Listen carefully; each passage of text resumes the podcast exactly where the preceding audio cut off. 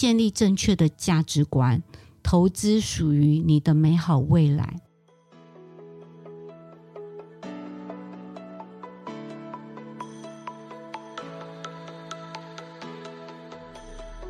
欢迎收听今天的理想名人堂，我是 Leslie。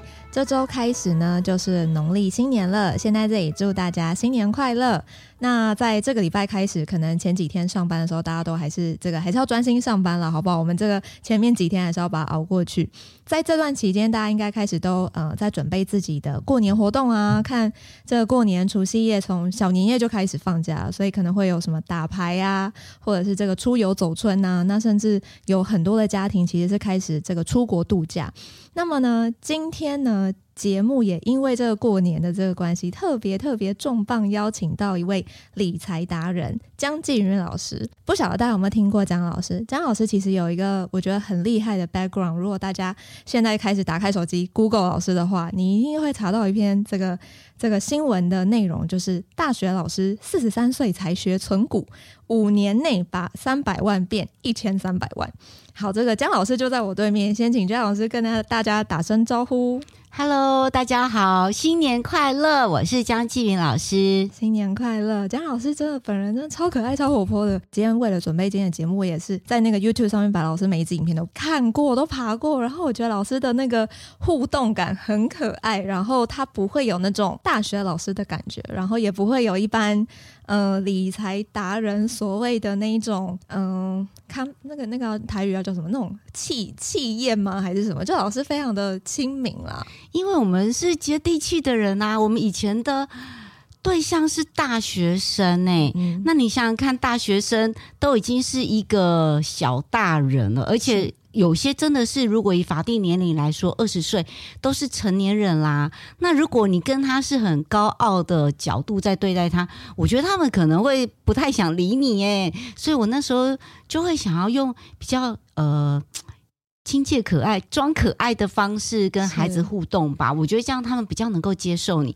那哪知道我开始上节目了以后，其实我也就是用本性啊，嗯、我原本是用什么样的方式在上课呈现出来的样子，差不多就是这样。所以你说我要什么，要有什么很霸气、很专业的样子，我也装不出来。这真的是真的是天生的，我觉得这真的不是装的。那老师可以问一下，老师之前大学是教什么的吗？哦，我是在气管系里面，然后我主要教行销方面的，哦，教行销，啊，对啊，行销管理啊，消费者管理啊，然后服务业行销，对，然后还有就是可能管理学、管理学啊，企业概论，嗯、就是这一些我觉得很接地气的课，所以我我自己觉得很幸运啊，就是你看到我，我就是不需要像有一些我觉得。有些课真的是不讨喜耶，像财管啊、微积分啊、统计，我觉得那些老师他们真的就是背了一个非战之罪，他们教的科目就是这么大家不太喜欢的，会计要学怎么看财报很难呢，所以我觉得他们就必须要板着脸，然后苦口婆心的跟同学们说。但是因为我的东西都是日常生活当中看到的东西呀、啊，是，所以。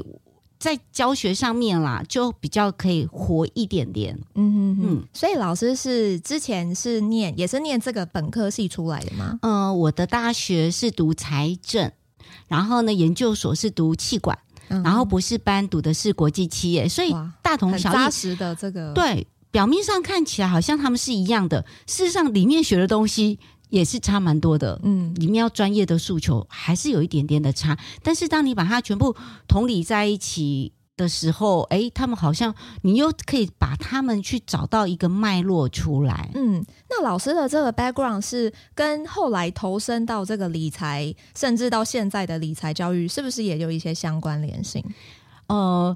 就像你说的啊，如果有看过我一些访问的人都知道，我大学毕业的第一份工作啊，就是证券公司的营业员嘛。嗯，那跟我原本大学读的财税、财政啊是很相近的。嗯，好，所以我觉得在这个部分来说，其实是。不会差太远，嗯，不会差太远。对，然后是后来，因为我就离开了股市啊，然后读了研究所，然后读了博士班，所以我就离开股市了。哎，老师，那所以那时候在当营业员的时候，有赚到钱吗？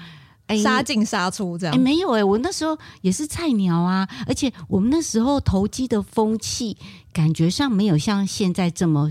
哦，没有兴盛哦，因为那时候的资讯没有像现在这么发达，是吗？确实，哎，我现在要讲了，我、哦、年纪很大了。那听众们，在我们以前的年代呢，你可能很难有及时的看盘的系统哦，除非你加入一些什么股友社。那很多人他可能就是以前啊，会有号子，传说中的号子，就是很多婆婆妈妈会去证券公司、哦、这样子，没有那个号子是。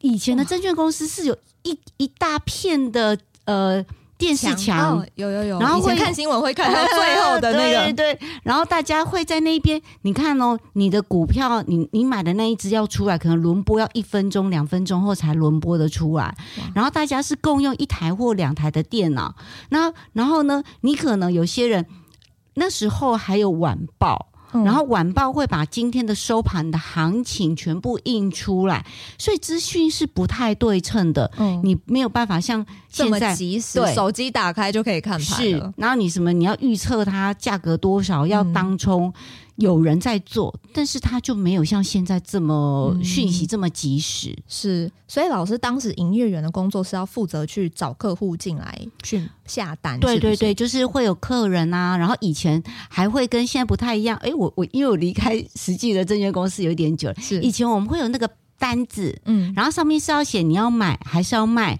然后真。那个 好像买乐透一样，是不是要签号码这样？对对对，要写在上面股票代号，然后你要买会有不一样的颜色。我印象当中是粉红色跟粉蓝色，我不知道有没有记错。对，然后上面要写买跟卖，然后你你你写好了以后，然后交给营业员，然后营业员那个时候还不是自己 key 单，后面会有专门 key 单的，叫做 key in 的小姐，你丢给后面，后面帮你 key 单。然后你到底什么时候回来？你也要等待。哇，真的耶！所以那时候你说问我，我有没有冲来冲去？我也是菜鸟啊，都还在学习啊，还在学习。那我也没有那么多，那时候也没有那么多的资金可以冲来冲去，嗯、就是求温饱啦。对，然后有一份工作，然后觉得自己终于毕业了。可以用自己赚的钱养活自己，有成就感。嗯、我想那个是那个阶段的人生的功课吧。嗯嗯嗯。那后来是呃，这个营业员结束之后就投身教职吗？呃，就去读研究所，哦、然后有去上班，然后上班了以后又发现。我想当自己人生的主人，你知道为什么吗？不知道，就是呃那时候有一次，就是我们你看又有讲到那个年代，就是不是传赖啊，我们那时候是写 email，嗯，然后同学就寄了一封 email 过来，好，然后就说那个故事，就说有一个教授，然后走进去教室里面，然后就拿了广口瓶跟一个大大小小很多的石头跟细沙，对，然后请同学们把它放到那个广口瓶，那大家一定就胡乱丢一通啊，结果大石头就放不进去了。嗯，然后呢，那个教授就请大家把它全部倒出来，嗯，然后就说你要把最大的石头先放进去，再放中的、小的，最后再把细沙倒进去，它就会填满。他说啊，你人生里面最重要的事情就是这个大石头，你要找出它，嗯，然后呢，你要把我们都听过八十二十法则，对，你要把百分之八十的时间用在最重要的这个。最重要的二十的事情上面，嗯、我那一天内心澎湃激昂到一个不行。我的人生的大石头是什么？我那时候工作表现的很好，一直加薪哦。对。但是我觉得我好像已经看到我人生的终点了。嗯。好像我哎，难道我就这样子平步青云，然后就当了主管，然后就一直重复做这样的工作吗？嗯、没有不好，但是我会去想，这是我想要的吗？嗯、那我想改变，我就觉得。我我不喜欢被人家管，我也不想要管人。嗯，然后我觉得最弹性、最自在，好像我能够发挥的工作，就是再去读个博士吧，然后去大学当老师。哦、是，所以我才又再去读了博士班，士班然后就投入教职。那我跟你讲，人生很有趣。我本来想说这这个工作我爱死了，好喜欢哦。我以为我会就是跟学生互动啊，这种过程。啊，我以为说我会做到退休。嗯，哪知道少子化又来了。哦，只是那时候都还没有烧到大学，我就知道了，它一直往上烧嘛，大学一定会，已经先看到了那个讯号，对不对？你已经看到一个火苗啦，对 就是都没有要生啊，那学生从哪里来？对，然后那个火苗。不是我们能够灭火的哦。嗯、我们杯水车薪，我是一个人，我不可能啊，可以灭掉这个火啊，会烧上来。所以我就想说，那我是不是能够透过投资理财，帮自己再去多一个人生的选择权？嗯、然后呢，我开始就是为自己的退休金而准备。嗯、不管这把火有没有烧到大学，我有多一个选择权，我可以选择我我要留下来，或者是我要离开。啊，老师，那你当时有这个呃这个启发吗？就是要有自己人生选择权的这个启发，是，是当当年大概是几岁啊？有这样子的一个呃体悟？大概因为我我的媒体都有讲嘛，我四十三岁才开始投资理财，对我大概在我觉得。大家都会有个中年危机吧？我就是大概过了四十岁之后，嗯，我觉得工作也算 OK 稳定，我也喜欢。但是我不知道哎、欸，下一步中年危机，我觉得是真的哎、欸，你会这么想哎、欸？嗯、当时我就开始想了，而且当时其实已经有小孩子了，对不对？那时候在心里面，你真的不知道为什么你会有个声音在，嗯，你会有个警觉在，嗯，哦，所以我觉得人生。危机就是转机，是，嗯、所以当时有这样子的一个要为自己人生打造自己的选择权的时候，第一步老师做了什么？啊，因为你看，你刚刚讲说老师嘛，然后。我们真的就是老师，老师很喜欢读书，特别是研究所跟博士班，嗯、我们受的训练叫做做研究。我觉得大学以前比较常做的是读书，读书，你只是读吸收就这样。嗯、可是研究所它培养你独立研究的能力，更何况我又读了博士，是，然后后来又指导学生做做写论文，对，对，然后我们自己也要一直拼命的做研究。所以我们就是有个研究的魂在身体。对，好像我自己也有念研究所，我觉得那一段确实是一个，好像是一个训练解决问题的能力。是，就是已经有个研究魂在内心，那个血液里面，它就已经在里面了，已经习惯了。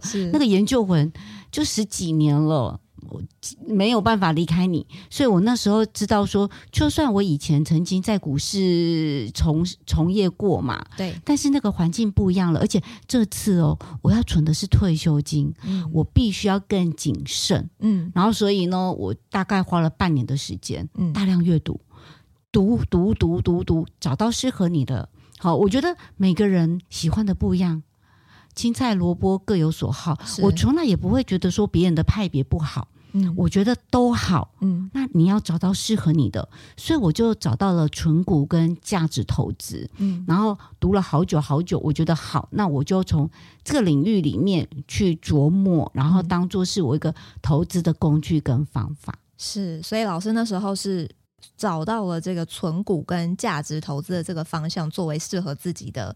理财，我觉得做要真的做理财，我觉得价值观真的还蛮重要的。不然，真的这个股票涨上去，你就会觉得它会涨，可是结果跌下来的时候，你就被套在上面了。是啊，所以我觉得啦，勉励大家，就是真的现在资讯很发达，嗯、你可以看书，那你也可以听好。Podcast，然后你也可以看节目啊，看网络的文章，各式各样很多。那我们要保持开放的心，嗯、就是不要哼哼哼，这个怎样怎样，不要这个心。是你就是去看哦，这个哇，这个适合我，我喜欢了。嗯，那我就是就去研究它，然后再把相类似的，好这些呃作家啊或者投资的老师们的方法。把它聚集起来，然后站在巨人的肩膀上面，你可以看更高，嗯、看更远。嗯、我也是啊，我也很谢谢这些老师们啊，他们出了这么多的书，有这么多的。呃，节目等等的，透过他们，嗯、我才能够站得站得更高、更远，嗯、看得更远。是那因为我其实从网络上看到，老师其实也上过很多不同的理财性或者是谈话性的节目，在分享老师的一些理财心法。但是最近看到老师的这个书，其实出的是叫做《小大人的理财素养》，而且还有一跟二，等于说网络上都是对大人嘛，讲说要怎么做理财、怎么存钱呐、啊。但是这个纸本书却是 for 小朋友，而且有第一本还是有注音符号的，这能不能请老师分享一下是怎么样的一个理财跟这个教育观念？啊，讲到这个，我刚刚不是讲说我四十三岁才开始理财，对，我觉得已经很慢了，慢但是好不容易我有成功了，我不敢讲说我有多成功，我只是哎达到我想要的目标，有选择权，对，我觉得我满我满意了，我满足了，但是我再回头去看，我觉得我过去我来不及教我女儿。嗯、然后呢，再来我看到很多人的小孩，他们也都来不及被教。嗯、我们当我们这一辈的人来不及，觉得有点后悔了。那我可不可以让我们的下一代，我们的孩子们，如果能够从小建立一些比较所谓的正确的，嗯、或者是说可能真的是一个比较适合他们往致富的方向走的道路，我把我所知道的把它整理出来，嗯、让其他的小孩子还有其他的家长不用重蹈我们的覆辙，让他们我们以前都会听啊，踏出成功的第一步，我们以前的踏出成功的第一步都是在讲呃。培养我们的这一些就业市场的一些需要的知识跟能力嘛，是，我觉得这是必要的哦。嗯，在我的书里面，我没有去否认这一些，嗯，这很重要，你人生才会有价值、有意义。但是我们的教育好像在这里就停了。接下来的，你工作了，那你赚到了钱，你要怎么去安排它、支配它，甚至让自己变得更富有？好像学校教育在这边就断掉了耶。那靠靠着我们要去摸索、探索。通常吼，那个都要蓦然回首，三四十岁以后才会觉得有一点点要开始。但是，但是我们当我们起步的晚，你会慌，你会乱，嗯，那你也不知道怎么教小孩。嗯，所以我就把我我所知道的东西，其实它的原理都一样，哎，对。那我可不可以把它变成不一样的，适合，例如说给国小阶段的小朋友们看的，嗯，然后再来接下来。给青少年看的，嗯，那我有能力，我把它集结出来，然后，因为我刚刚讲我是老师嘛，我又是要跟同学们用他们懂的语言去写，这个很重要，要用小朋友听得懂的话去讲，对，对，所以原理都一样，但是我要把它转换成两个不同的版本，嗯，那我我要到底要怎么去做，我就必须要花心思去做，嗯，而且我。我在做的过程当中，我会担心哦，因为如果我教错了，那会影响他们是一辈子哎，真的。所以在写这两本书，我反而是比之前用更多的心思在写，嗯，因为我们可以讲的很简单啊，而投资理财致富的方法有很多种，嗯，但是如果是一个正确的价值观、金钱观，嗯，它应该是什么？哎，我觉得我我我会担心哎，所以在这里我我。呃，我们都听过，我不知道你有没有听过哈？他有人说啊，这辈子只有两种人，他不会嫉妒你的成就比他更好，甚至会希望你比他更好的两种人是哪两种人？你知道吗？你比他更好的，对，他不会嫉妒你哦。父母，对对，一个就是你的父母，另外一另外一种人呢？伴侣吗？不一定哦，你看 有些伴侣，哎，你看我们不是听到很多的伴侣都是能甘苦不能，哎，能共患难不能共不能一起享乐啊。对，可以一起吃苦，哦、但是没有办法一起享乐。会眼红。嗯、对，你有没有发现有些的夫妻，嗯、他们之所以后来会分道扬镳，因为他们过去一起努力呀、啊。嗯。可是你看，有很多多少新闻的事件是有了钱以后，我们不好说，不好说，对，一切都变了。对，有很多的嘛，神仙神仙的呃侠侣嘛。对对。然后到最后就有了钱，就是人性这件事情还是蛮嗯。我觉得人人性是有的啦，是存在的。那另外一种叫做你的老师，嗯、或者是你的教练。教练，像我们老师，我们教到很优秀的学生，我们会很开心哎、欸。嗯、我们会跟别人讲说，好，他是我学生，对，他是我学生，我教出来的。或者是教练，教练他不一定自己能够做到这么多的事哦。嗯，可是他会不会希望他的？他训练出来的学生比他更优秀，对，然后能够得奖牌，是他不会说：“哎呦，他得奖牌，他比我厉害。”不会，他会很骄傲。嗯，所以我就是用这样的心情。你看，我又是同时具备老师的身份，对，我又是一个妈妈的身份。是，如果以我能够以这样的身份去写这两本书，你就知道我会有多谨慎、多小心。嗯，我会希望把尽我所能、我所知道的。全部都写出来，让孩子们不要重蹈我们的覆辙，他们可以走得更顺利，更早就开始。那老师在能不能透露一下，这个书中你觉得针对我们讲国小的同学，好了小朋友，你觉得最重要的这个理财观念是什么？哎、欸，我觉得其实不要讲对小孩哦，其实都是对不对？对，不管对不分年龄，对不分年龄，不管是小朋小朋友。哦，幼儿园或者是国小、国中、高中、大学，甚至已经毕了业以后的小资族、中年人，或者是已经退休的族群，其实最重要的投资理财的观念就是两个组合，一个叫做开源，一个开源加节流，嗯，开源，另外一个就是储蓄加投资。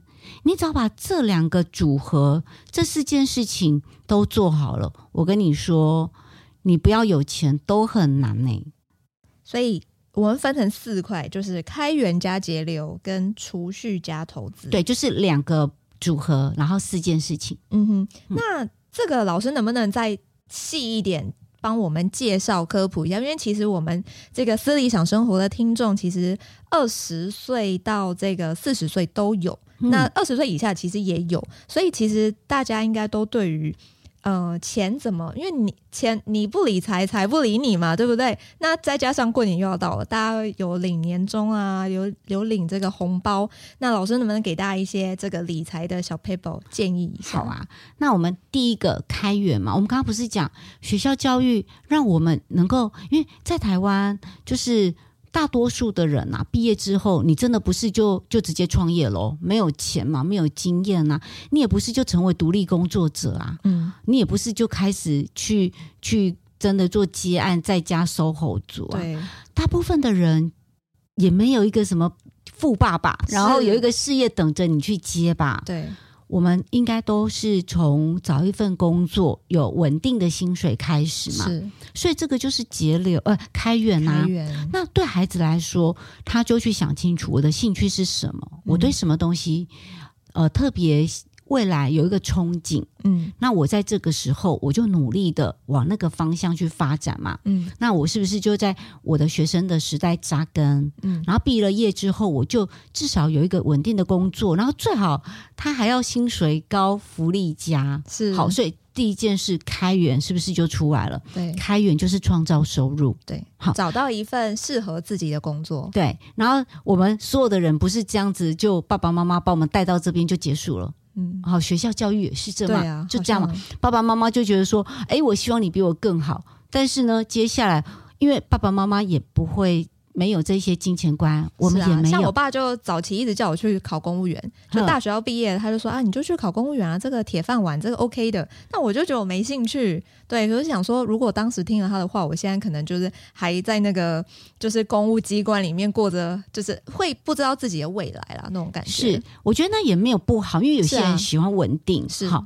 然后呢，接下来呢，你想想看，为什么大家没有变有钱人？父母叫我们。哦，就是要努力工作，然后有了钱哦。接下来我们的好、哦、第一步赚到了钱，第二步呢花钱，花钱哇，真的，然后花光光，到了月底就变成月光月光族要吃土了，债这样、哦、对，好。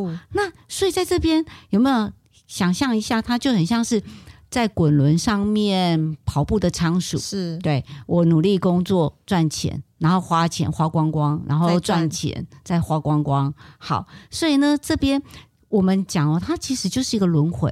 嗯。那你要怎么去打破这个轮回？你要做这个轮回，就是你在一个圆圈里面一直转嘛。嗯。你要改变，那你第一步呢？古代巴比伦富翁说，你要变有钱，第一件事情优先支付给自己。你就是把十分之一的钱存起来，先存十分之一的钱，先存十分之一。好，那如果有正职的人，你就去有一个约定的账户，就转过去。没有的人接案子的人，我今天呢，好，因为现在有太多的人是打零工啊，啊或者是外接工作嘛。你今天一千块，我跟你讲，你就拿个信封袋出来，放一百块进去。我问你哦，嗯、你花一千块跟花九百块，你觉得有差吗？好像真的没差，你只是我我对我来说只是享受花钱的那个快感。那如果你今天接案回来两千块，你花一千八百块跟花两百块跟跟花两千块有差吗？哇，真的好像没有，对不对？对，所以你要做第一件事情，你就是把钱拨出来放到信封，这个叫做优先支付给自己。嗯哼，好。那但是我们当我们已经开始存钱了，爸爸妈妈老一辈的人开始存钱。到最后，他们有变有钱吗？没有。嗯，为什么有一种东西好恐怖，叫做通膨大怪兽？哦，通膨真的是我们存下来的钱哦。你好不容易存了一百万，嗯，一百万一个月存一万块哦。你要存几年才有一百万？你知道吗？哇，老师，我这个数学不好，算不出来。八年，将近八年。哎，你存了八年之后，你一百万，然后我们我们就讲之前二零二二二零二二年之前都是 QE 嘛，低利率的年代，利率是百分之一。嗯，你要放在银行哦，完全不动它，一年后你知道利息多少钱吗？很低吧，利息应该很低。那你再猜一下，大家跟你一样开始猜了。嗯，定存吗？这算定存？对，一趴吗？对，真的，一趴，一趴，超级低耶！来多少？老老师，你刚刚说多少钱来着？我我我没有告诉你，吓到魂对魂飞魄散。好，那我就直接讲，你就你可能就吓到那个录音室外面了。对，一万块，你存一百万一年，哦，只只得到一万块吗？对，那现在利率大概一点五，嗯，一万五千块。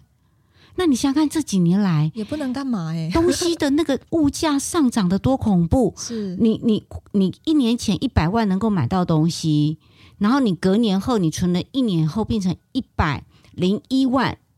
你买不起原本一年前的东西，这个就是通膨它的恐怖之处了。所以你光是存钱，你不会变有钱。嗯，那所以我们还要再拿去投资。嗯，只是投资哦。你刚刚有讲说你不理财，财不理你，对不对？哎、嗯，我跟你讲，你不理财，财不理你，这个只讲对一半。嗯，你知道另外应该正解是什么吗？正确理财，财富理你。哦，你要错误对，错误理财，人财两失。哇，真的哎，因为我我以前就是刚出，就是刚出来第一份工作的时候，真的也是乱买股票哎，真的人家说什么好我就买什么，然后就是被割韭菜。是，那有没有就是错误理财，人财两失？嗯、为什么人财两失？第一个，你的钱不见了；嗯、再来，你的人是什么？每天盯盘，你好害怕，然后都没有办法用心工作。另外一个是你损失掉的钱，你要不要加倍奉还？就是你要用自己的劳力。我可能白天我本来赚的钱就已经很辛苦了，对啊，够生活。是现在你赔的钱，你要再去加班呢？嗯，你还要卖自己的，的时间，时间，然后呢，还有体力精力去赚回来。是是，所以。接下来就是理财很重要。那很多人不知道理财是什么。嗯，我们主动收入就是透过自己去工作，对，好，你付出时间啊、心力，叫做主动收入或者是劳动的收入。对，那你呢？如果把你的钱再拿去投资哦，就等于请你的钱帮你的钱找一份工作，让他也去上一份工作。帮他让他去上班，对，那他也帮你多领到一份薪水。嗯、那你想想看哦，这只仓鼠有没有有机会改变了？嗯、我有多一份的薪水，嗯、我今天生病了，我可以休息，我的钱也在帮我工作赚钱。他有另外一份薪水，嗯、然后呢，我现在呢累了，我想要请假出国去玩，我的钱也一样在帮我工作赚钱。嗯、所以我为什么说我其实是叫做离职？我我是现在还在做我喜欢做的工作啊，我不是说我我现在呢有一份被动、哦、退休，对不对？对，我叫做离职，开始做我喜欢做的事。嗯、那我这只仓鼠，我也可以在滚轮上面跑得很开心啊。对，那我也可以，而且我可以选择哦，我现在在哪个滚轮跑，自己可以选择我要的滚轮喜欢的环境。对，然后再来，我也可以决定我要不要上去跑。嗯，我想跑，我可以多跑一点点，疯狂的跑。是，不想跑，我可以下来歇息。对，然后我有被动收入可以支撑着我做我喜欢的事情。嗯哼哼。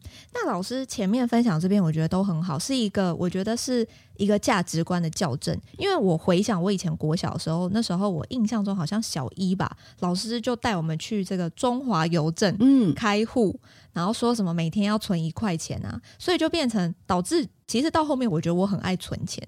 可是我不敢去做投资，所以就像老师讲，那个钱存在那里就是死的，它是没有办法用活用的。所以我们讲完储蓄，这是一个美德。但是呢，你有了储蓄的下一个阶段是你要会投资。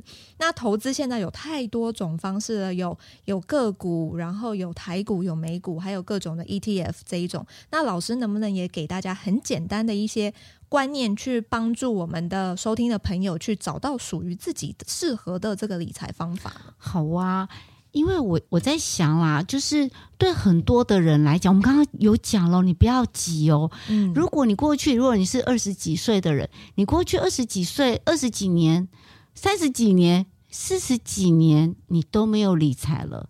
你有急着现在立刻马上 right now 就进去理吗？我们刚刚有讲，你不理财，财不理你。可是错误理财，人财两失。诶，那我是不是先研究？那我知道大家可能研究的时间也许没有到那么多。嗯，巴菲特他说啊，投资的方法有两种，其中有一种就是。对于一无所知的投资人，你只要定期定额的去投资一档指数型的基金，嗯，你的绩效也能够胜过大部分的基金经理人。哇，那这么好，那我就很想跟大家讲，那你就培养股感，就是投入股市的感觉。我们都讲手感嘛，手感 对，那你要有个股感，感是那。你不要急，好不好？我我们可以做什么事情？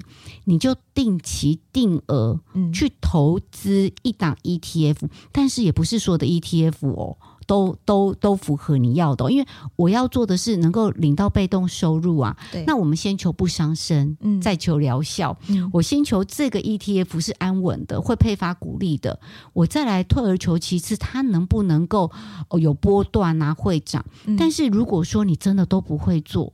你真的就定期定额。好，嗯、那举例来讲，你现在如果资金很少，那你就三千块也没有关系呀，嗯、多一点点两呃五千块也可以呀。嗯、那你要做的就是你呢去开一个独立的账户，嗯，这个账户一定是要干干净净的放进去，是。好，就是把钱放进去，不要不会被动用到的。对，然后呢，对，然后我建议我自己我会找。这个有过去至少要十年以上的 ETF 的历史嗯经验嘛，然后再来，它要能够稳健配发股利的那。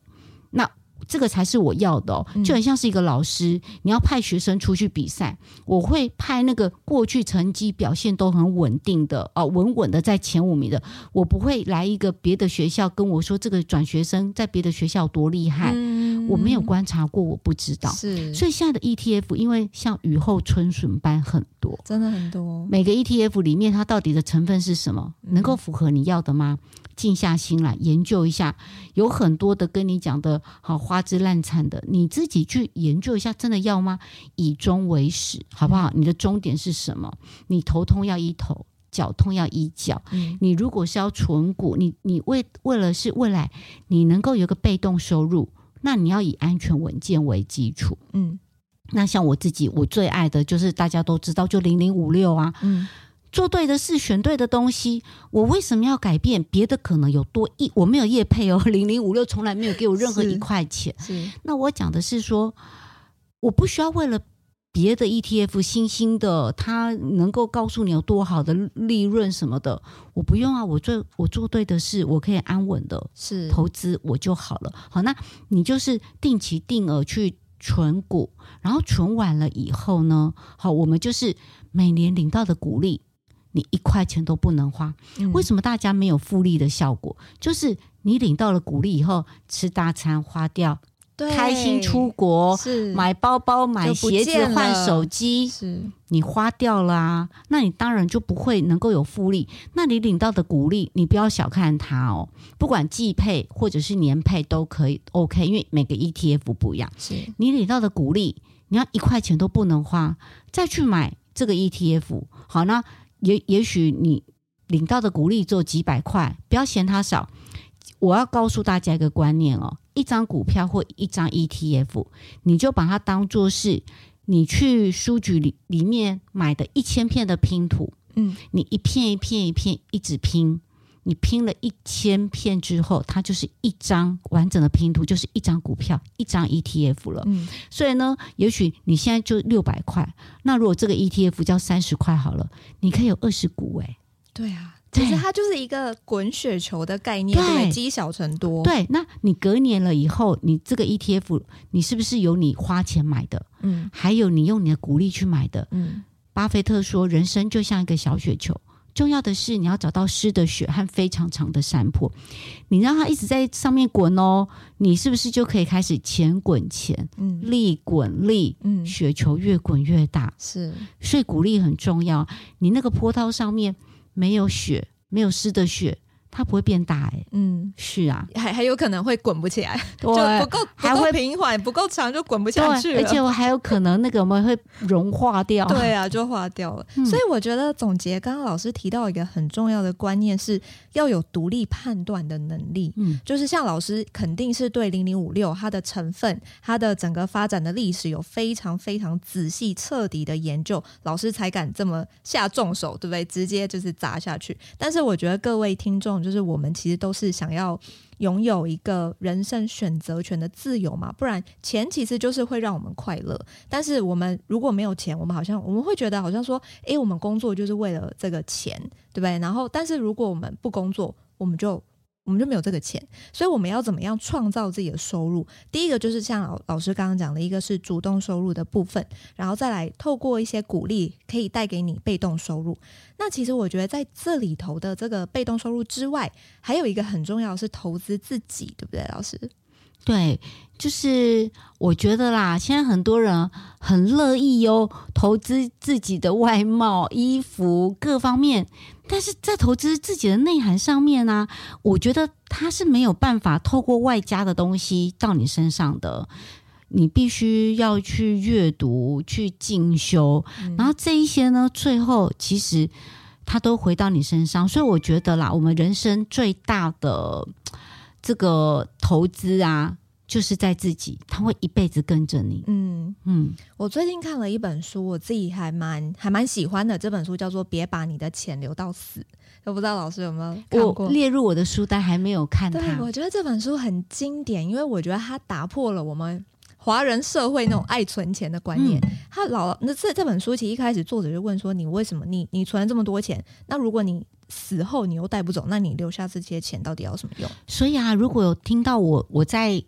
其他节目讲的，我从来都不是教大家一个钱要绑二十四个结不能花，不是的。我甚至都会说，如果你把十分之一存下来，剩下来的十分之九，你就可以，你听哦，爽花，爽花吗？是你，不然你这么认真的工作。你都不能花，你会不会觉得我活着有什么意义？会，所以我从来都不会教大家不能花，嗯、我只是说，那你要三思，我们要聪明消费，嗯，把钱用在刀口上面，嗯、然后你要学会去分配你的预算，对，然后知道你的金钱的流向，是，那你就会变成是金钱的主人哦。我们在讲人生的财务长这件事情，其实不就是等于你要做你的金钱的主人吗？嗯。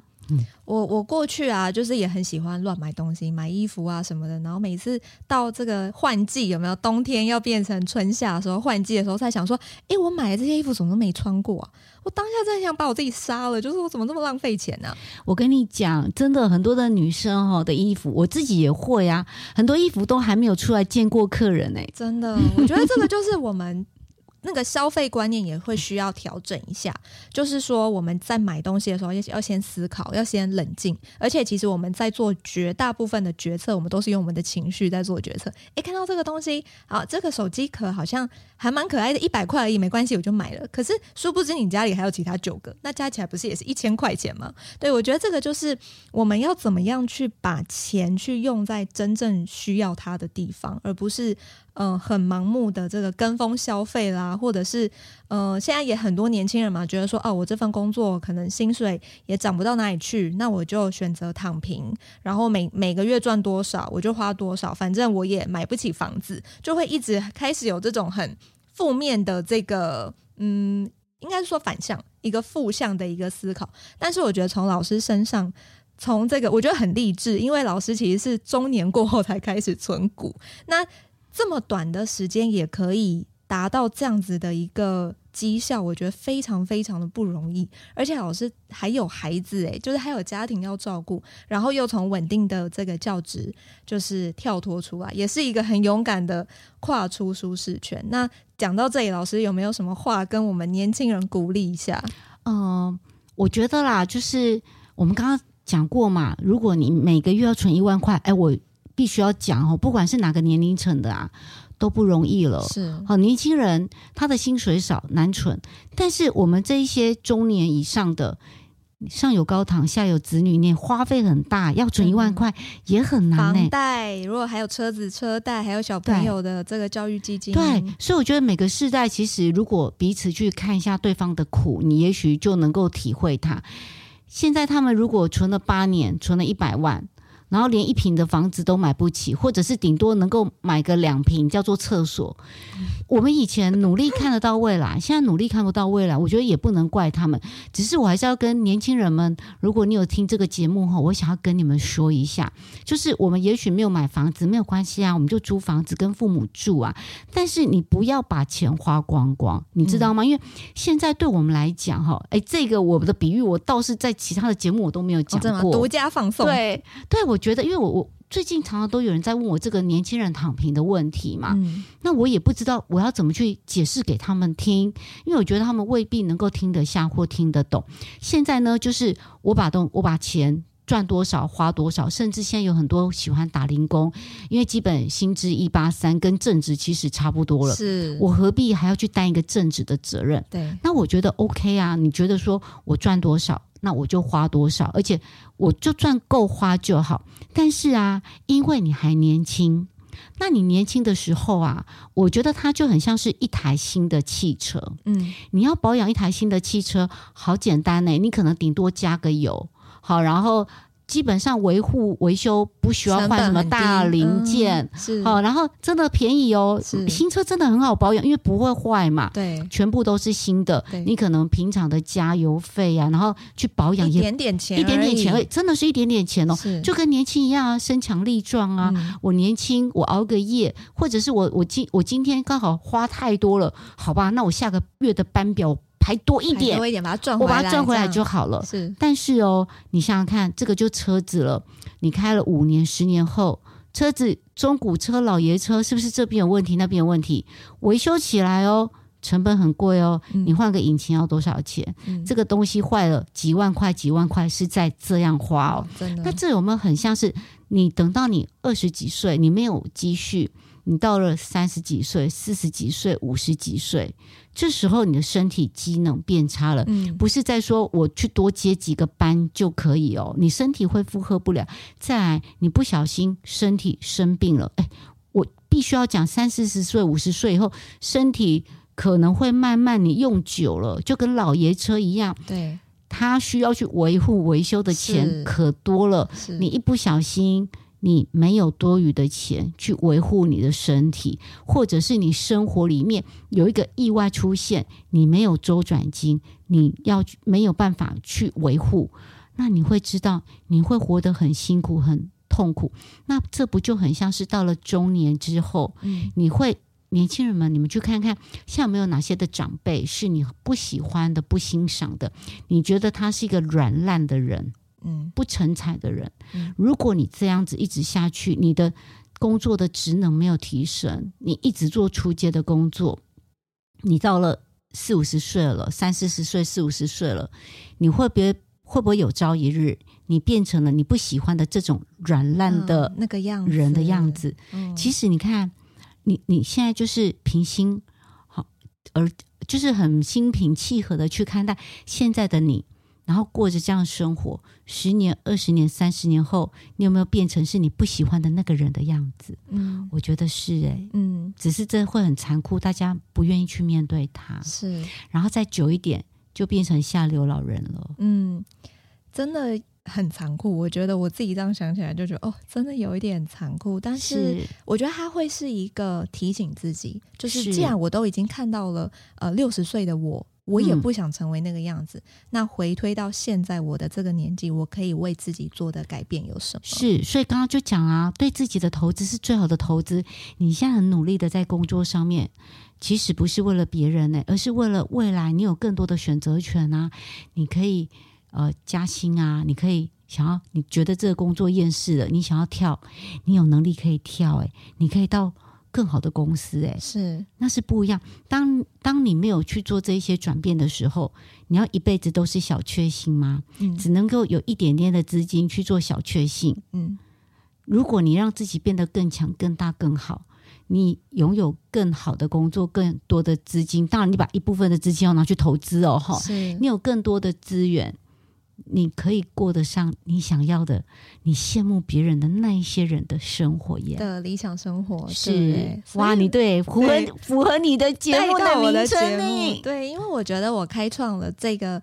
频道其实也是我工作之外的空闲时间做的。那其实我也是想要透过这个方式去跟大家分享，诶，我我自己想要过的理想生活是什么？因为我觉得透过广播的方式，用声音的方式陪伴大家，会让我自己觉得很幸福。所以更让我觉得幸福的是，我可以邀请到这么多这个名人贵宾，然后来我的节目上。其实我真的内心都非常的感恩，因为我觉得好像是上天给了我这个机会去发展我自己的。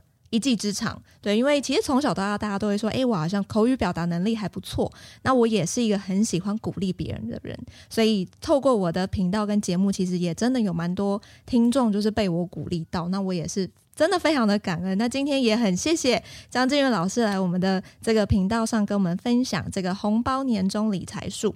那最后一题，我想要请教老师的，就是老师在书里面其实也有提到，有什么东西表面上看起来是资产，但它事实上是很可怕的负债呢。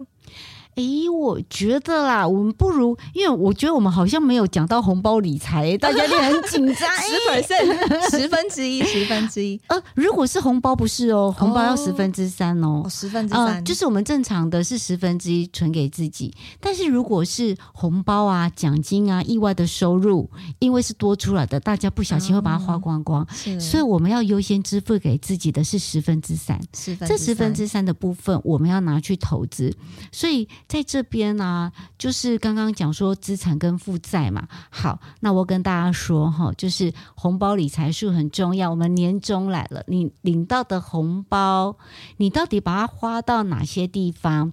什么叫做资产？什么叫做负债？嗯，资产呢，就是你投资了以后，会不断的流入现金流到你的口袋里面的东西，叫做资产。会帮你赚钱的，对，我们刚刚讲嘛，哈，帮他找一份工作，让他也出去赚钱。是，那什么叫做负债？就是买了它以后，他会不断的从你的口袋里面把钱掏走的东西，叫做负债。所以呢，红包理财术就跟大家讲哦，你现在呢，好不容易领到的红包，或者是我们的年终奖金，你到底要把它花在哪些地方？嗯。如果说你就是去买一些吃喝玩乐吊啊，与休闲娱乐用吊，或者是很多人就很喜欢买很多的吊饰啊、嗯、娃娃收藏品、装饰品，嗯、对，那这一些可能很多人会。会幻想它有一天会增值，但是你要去想，你到底买的这个东西，它限量几个、无限多个，它怎么可能会增值？对啊，怎么涨？再来买了这些的东西哦，你还要去保管它，嗯、然后呢，你还要有空间给它，嗯、花心思在它上面。不好意思哦，它不是只有光你买的这个钱，它可能呢。还包含了你要去维护它、储存它的保养啊什么的。对，然后再来呢，有些人这些东西很多堆了一堆的空间，然后呢，寸土寸金，一平土地多少钱？你还要好像你会租了一平的地放他们，嗯、再来呢，有一天已经变成垃圾堆了，你还要请人家花钱来帮你整理清理，真的这些。叫做负债，但是如果你把这一些钱拿去投资，或者是说，我觉得啦，你买一些的课程，或者是买一些的书籍等等的，你去充实它，那也许这些东西哦，它没有给你立即的真正的叫做现金的回馈，嗯，但是它会让你有未来有去赚取更多现金资金资产的能力。那我觉得这些无形的未来即将会。流到你身上的这一些，它也叫做一个投资。嗯，这个呼应老师一开始我们讲，就是老师一开始就说不要急。对，我们其实很容易，包含我自己也是，就是很容易，我们做了一件事情就很期待它马上要有回报。比如说我买了这这个东西，或者是这个股票，或者什么任何东西，马上就要涨。或者是像我从两年前开始上这个线上的英语平台，就是跟外国老师聊天啊，这样。我一开始也觉得，我怎么上了一年，我都英文没有变好变流利，可是到了第二年刚开始，我有一种突然冲上去的感觉。我觉得我突然间对外国人讲话完全不会怕了，我就可以非常真的是很 native speak speaker 这种很口语的直接跟外国人聊天。我当下就突然觉得哇，原来这就是复利的力量吗？是这个，就我常常会跟大家讲，像我存股啊，你一定要熬过前面的三五年，三五年很痛苦，它真的很少。嗯、但是呢，你大概第四年、第五年哦，你你就会发现它。他很像是隔壁家的孩子，嗯，你几年没有看到他，怎么突然长大了？就跟你刚刚讲的一样，很像，对，就突然英文，哎、嗯，欸、有一天就是一个零，你就很像是你的一个临界点啊。我突然有一天，我突然很自然的，我可以开口讲英文了。嗯，是你必须要熬过那一段真的青黄不接的时光，一定会有这一段很痛苦的时间，但是就是要把它熬过去。所以刚刚老师我们讲到说，有十分之三要放在投资，是？对，如果是红包哦，意外之财都是哦，意外之财是。那剩下的十分之七呢？十分之七，如果呃像一般的话，你就看你家庭原本的支应，我们不是都会有个分配的比例吗？你就按比例把它分过去就好啦，嗯、就不要把它想得太难。嗯、我常常强调的就是啊，把该存的钱存下来，剩下来的，我跟你说，你很聪明，你自己知道他们该归到哪些地方去了。哦，比如说有本来就有计划要出国旅游啊，这个其实就是一个很好的一个存款的旅游基金嘛，嗯、对不对？没错。明白。那这边也想问一下老师，你觉得你过往人生经验里面，你买过你最后悔的一样东西是什么？我买过最后悔还是从小就是不爱乱花钱啊？哎、欸，我觉得最后悔倒是没有最后悔这些事、欸，哎、嗯，我觉得应该都是一些可能不经意之后发现，哎、欸，我干嘛要买这些东西？哎、欸，我觉得好，啊、你要讲后悔，我觉得我可以讲一下、有的时候就是太心软了，哦。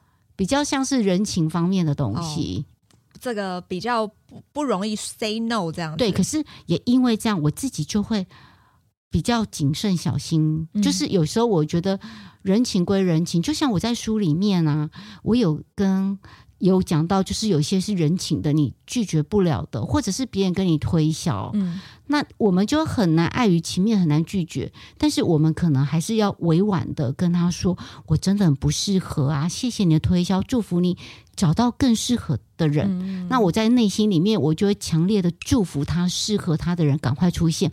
那你就觉得你有给他祝福了，嗯、你的愧疚感就放下来了。对，有的时候是那个愧疚感。对，就是有学生，然后他。哦，因为他他去上班，然后他之前是很认真的学生啊，然后他就去买了一个那种游轮的入会费之类的东西，好、嗯。哦，然后就是希望推，他就过来拜访你，非常的诚恳，嗯，那我就觉得这孩子过去都这么认真，我。不支持他一下，好像有点过不去。对，可是我知道，说我游轮我连去玩过都没有玩过，它就是比较像是一个汇集。啊，你加入了以后，你就可以用什么样优惠的价格去。嗯、我们全家都还没有去玩过游轮，对，啊、对。然后，可是我就觉得，好吧，我应该会去吧。你知道吗？我大概花了四万还是五万吧，我就花了，我就买了，支持他，我就买了。我没有去过，然后可能两年的会籍就结束了，真的。对，那学生应该很感激老师当时啊，是啊。可是有的时候我们为了支持别人，好像其实有更好的方式，对不对？对，嗯。所以我不知道，哎，就是类似这样的东西。我觉得我好像如果会让我后悔的，都是基于人情的比较多。嗯、所以不要再来找我了，因为我现在已经很理智，我已经写在书里面了。对，所以我觉得要要。嗯，怎么说呢？要能够得到老师的目前为止的这种对于不管是人生观啊、价值观、工作观，甚至金钱观，真的我觉得不容易。那也是因为老师过去的 background，其实他是很扎实的在做研究，而且他对于看得出来，老师对于他自己讲出来的东西都是。经过验证的，而不是空口说白话，这个也跟在大学教书，我觉得有非常大的关系。那我自己也看完了这个《未来不为钱烦恼的致富养成记》老师的这一本新书，我觉得很受用。第一个呢，是他用漫画的方式，我已经几百年没有看过漫画了，对，所以也推荐大家这个可以去。书店翻一翻，或者是去买下来，看完之后再送给你觉得可以帮助呃，可以就是帮助到的朋友，这都很实际。对，我觉得啦，就是呃，这本书啊，我觉得它在销售上面会比较有大的问题，就是像晴晴啊，因为她是呃国小的学生，父母会买书给小学啊、幼儿园的孩子们看，可是你要知道。上了国中、高中啊，就是叛逆期了，跟父母渐行渐远。嗯，孩子不会想要看这本书。嗯，然后呢，父母因为知道孩子也不会看书，然后也不知道怎么跟他们沟通互动，所以呢，父母大概也看到以前我们都说三岁的孩子父母嫌，我觉得现在叫做青少年的父母，父母嫌的应该是更大吧？对对，所以我觉得父母也不会想到说，哎，我要买这本书给他看。嗯，所以我觉得啦，反而是。应该是今天有听这个节目的人呐、啊，如果你有孩子，或者是你发现你的亲亲朋好友他们的孩、嗯、对孩子的教育真的是很烦恼，你可以真的买这本书送给他，或者是买这本书给你的孩子，嗯，然后就是不经意的请他看，因为这本书啊，其实我更觉得这本书的副标才是我真正想要的，就是建立正确的价值观。投资属于你的美好未来，嗯，我觉得这个是我更殷切的在里面藏的祝福，所以我真的很建议，就是爸爸妈妈买给孩子看，嗯，而且你自己要先看，你看完你会很感动，嗯，你会忍不住想要推荐给其他已经深陷苦海的父母们一起解脱。对，因为现在大家都知道嘛，就是通膨的关系，然后这个。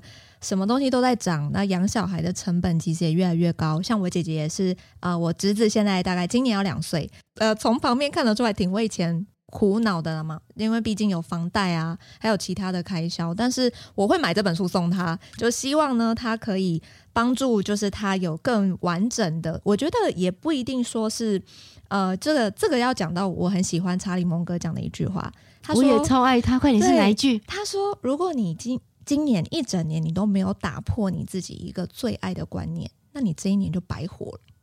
对，而且他，我我很爱他，哎，他也类似讲说，呃，我要我晚上的我比早上起来的我又更聪明一些，更聪明一些，每天都要进步一点，对，对，就一点点就可以了。没错，所以我们其实看了这本书，哪怕你只是获得了一个，哎，你可以做的一个改变，我觉得那都是。获得那都是得到，那这样说不定在未来的五年、十年，你的那个显化就慢慢开始了，对不对？你想要的结果其实就会开始像雪球一样，从小越滚越大，越滚越大。老师最后有没有什么想要补充的？好啊，就是啊，我有一个愿望，就是帮助善良的人都变成有钱人，那我们的社会就会更好。所以我想要祝福大家在今年。龙年，每个人都能够荷包满满，然后都成为善良的有钱人。哇，这个愿望太伟大了吧！真的，我觉得老师真的非常的善良。然后出了这些书，也知道从老师刚刚分享也知道不好卖了，对不对？这个 TA 真的不好卖，但是我觉得这个书本的含金量真的很高。那么也很鼓励大家把书买回来看。那看了之后吸收进去，要真的采取行动，那才是真的实践的开始。好的，那今天谢谢江志远老师来到私理想生活的理想名人堂，谢谢大家的收听，那我们就下集再见喽，拜拜，拜拜。